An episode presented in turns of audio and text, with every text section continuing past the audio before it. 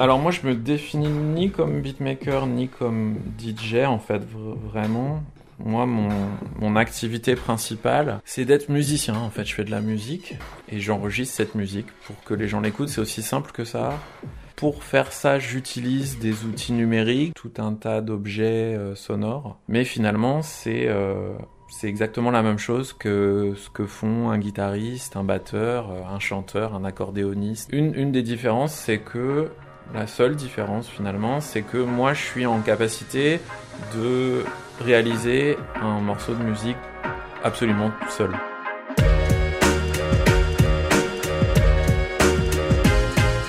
Nantes inspirante. Maelstrom alias Maël Pénaud revient sur ses premiers pas dans la musique électro il y a 25 ans.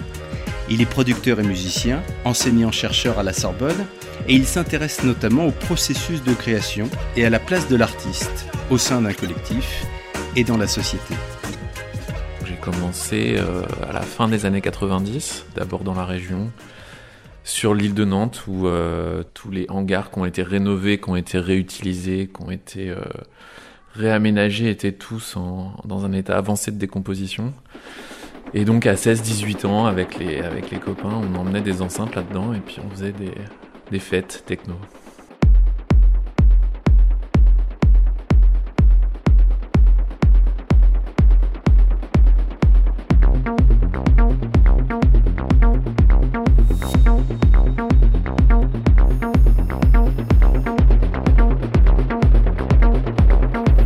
En fait, au départ, euh, moi j'étais vraiment donc passionné d'une part par la musique et puis il y avait l'aspect politique de cette musique qui m'intéressait beaucoup aussi. On était à, une période où euh, pour ce type de, musique et particulièrement pour ce type de public, il n'y avait pas d'espace.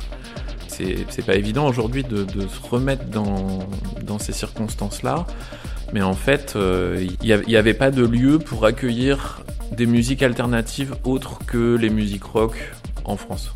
Et donc l'aspect politique de cette musique, c'était euh, d'une part le fait de dire que tout le monde était bienvenu dans ces événements-là, que c'était gratuit, et donc qu'il n'y avait pas de, barrière à l'entrée.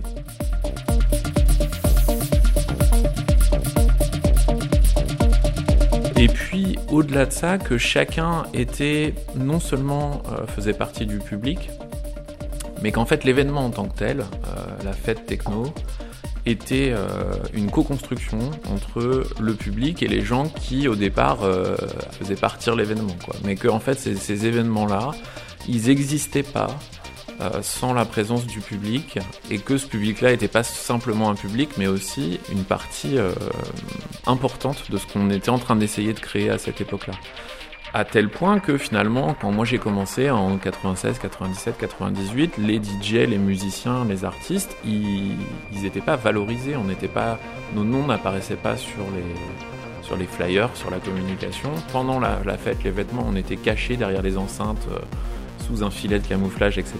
Et donc finalement, ce qui était au centre, c'était le public en train de danser. Donc ça, c'est l'aspect, euh, politique qui m'intéressait. Euh, en tant que, euh, qu'est-ce que quelle société on essaye de faire advenir.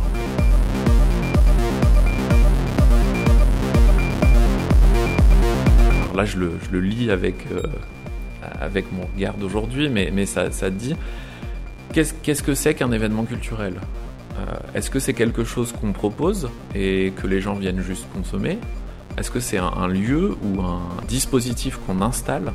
Et qui permet une forme de, à une forme de collectif d'exister, même s'il est temporaire, et une forme de co-création de ce qui est en train d'advenir. Alors ça existe dans le théâtre aussi, enfin voilà, il y a, d'autres... Euh, il y a d'autres initiatives, mais cet aspect-là, moi, me semblait super intéressant. Et donc, je reviens sur la, question de base. Comment est-ce que j'ai commencé, moi, à créer? Ben, En fait, comme ça. C'est-à-dire que euh, départ, à 16-17 ans, euh, on allait avec des copains dans ces événements-là, tous les week-ends, etc. Et puis en fait, je me suis mis à acheter des disques, à mixer, à faire, le DJ dans ma chambre chez mes parents.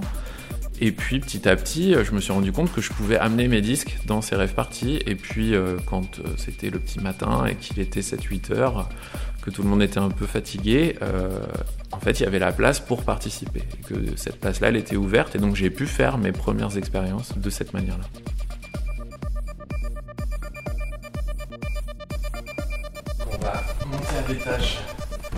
Pour rentrer dans le studio, qui est plutôt un home studio, c'est-à-dire qu'il n'y a pas de micro, etc. Il y a plutôt des machines.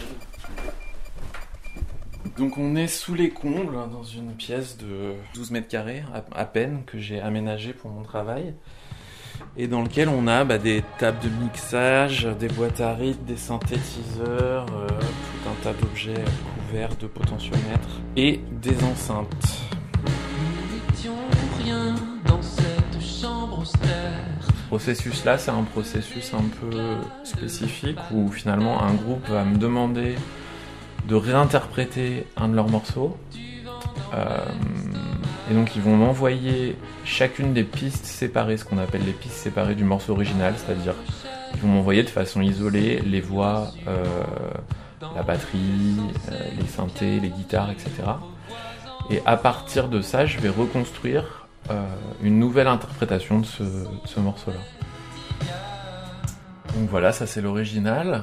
Et donc, il m'a envoyé des pistes séparées et à partir de ces pistes séparées, moi j'ai reconstruit autre chose. Donc en fait, ce que j'avais envie de faire avec ce, avec ce remix, je voulais vraiment garder la structure, que je, trouvais que ça fonctionnait vraiment bien.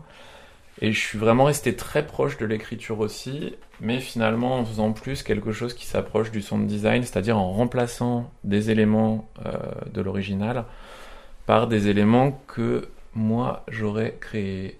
Donc je vais vous faire écouter ça.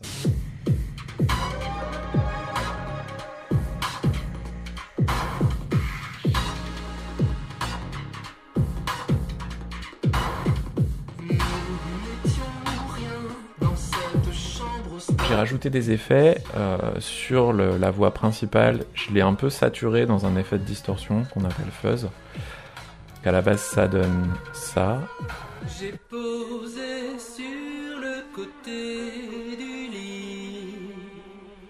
Et moi, en fait, je l'ai un petit peu. Euh, j'ai passé un peu du papier abrasif dessus. J'ai posé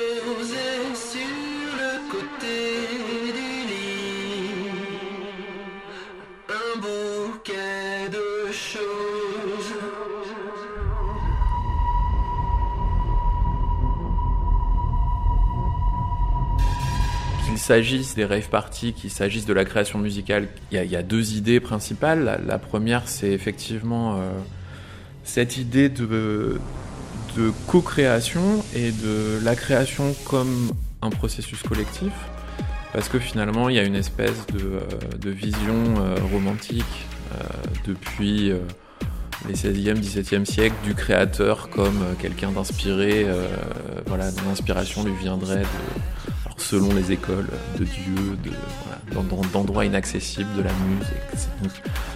L'idée, c'est de s'inscrire un peu en contre vis-à-vis de cette image-là et de, réussir à montrer qu'en fait, la création, et de façon un peu paradoxale, même quand on est tout seul, ce qui est souvent mon cas, euh, c'est jamais une création solitaire. On s'inscrit dans une histoire, on s'inscrit dans un, courant, et même au-delà, on s'inscrit euh, dans une culture, euh, qu'elle soit musicale, technologique, enfin donc ça c'est la première idée. La deuxième idée c'est la question de la rémunération et de la place de l'artiste dans le monde social et de, sa valeur en fait, au-delà de la question de la, rémunération, mais évidemment c'est lié. De se poser la question de dire cette place de l'artiste dans le monde dans lequel on vit, euh, quelle valeur elle a et si elle a une valeur, qui la capte et où est-ce qu'elle est dirigée? Je pense que ce qui est au centre de mon travail euh, créatif, euh, ça va faire un peu pompeux peut-être comme ça, mais c'est la question de la liberté. Et à côté de ça, la question, de, euh, la question du collectif qui est important et qui s'arrête pas juste au fait de faire de la musique ensemble, mais c'est aussi euh, les gens qui font des samples, les, les gens qui construisent des outils de création, qui font partie de tout cet écosystème dans lequel moi je m'inscris, mais je suis juste un chaînon de, cette, de cet écosystème qui, permet à la musique d'exister. C'est euh, un ensemble de, paramètres, d'objets, de concepteurs, de créateurs, de, technologies qui font que cette musique elle existe.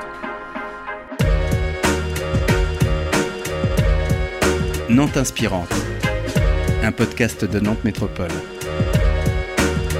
Pour découvrir tous les épisodes de Nantes Inspirante, abonnez-vous sur Apple Podcast, Deezer, Spotify ou Google Podcast.